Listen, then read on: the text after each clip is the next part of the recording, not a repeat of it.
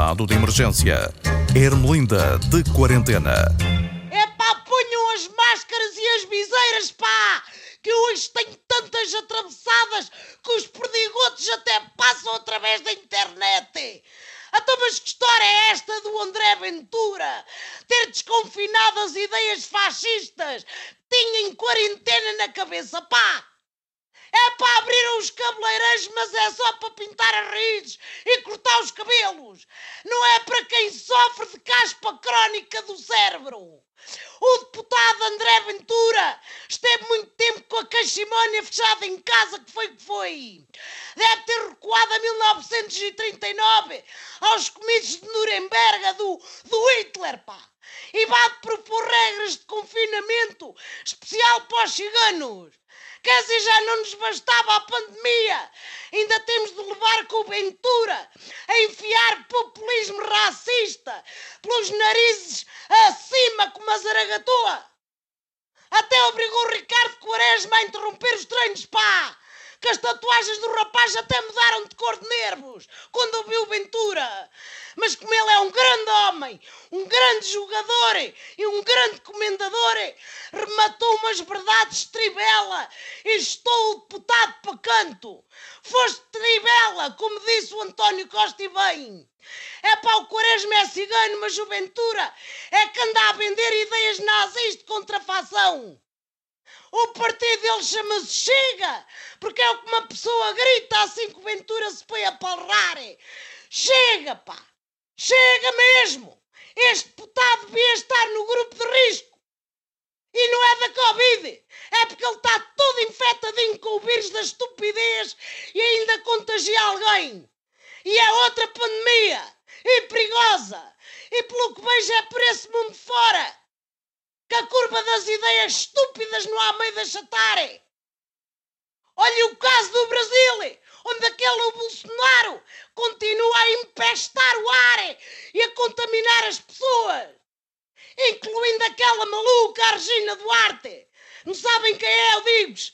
É aquela atriz que fazia a viúva porcina no Rock Santeiro. Essa mulher agora é pior que o senhorzinho Malta, pá, como secretária da Cultura. Estou certo ou estou errado? Lembram-se disso? Eu estou certa!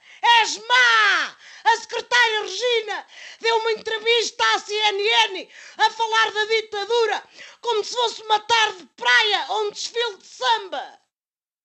Prisão e tortura lá na cabeça dela é andar de cinta e sapatos altos.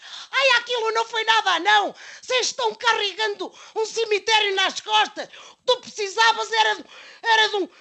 Epá! A ter a lata de desvalorizar o total de mortes no Brasil.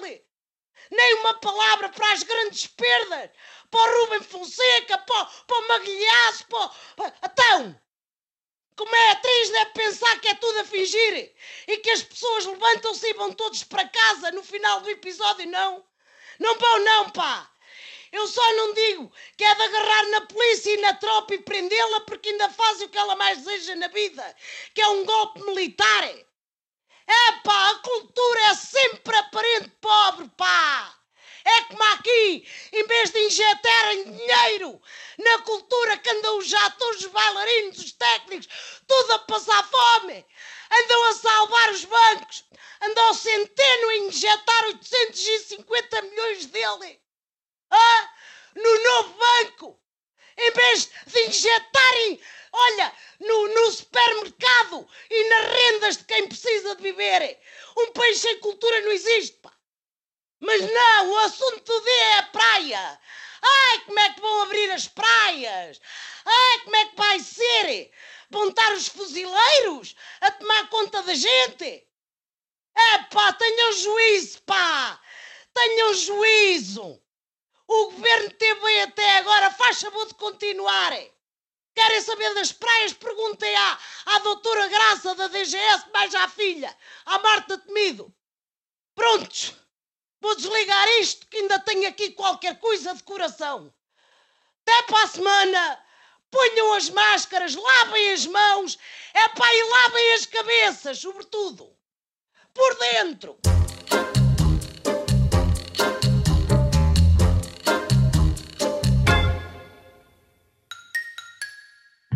Estado de emergência. Ermelinda de quarentena.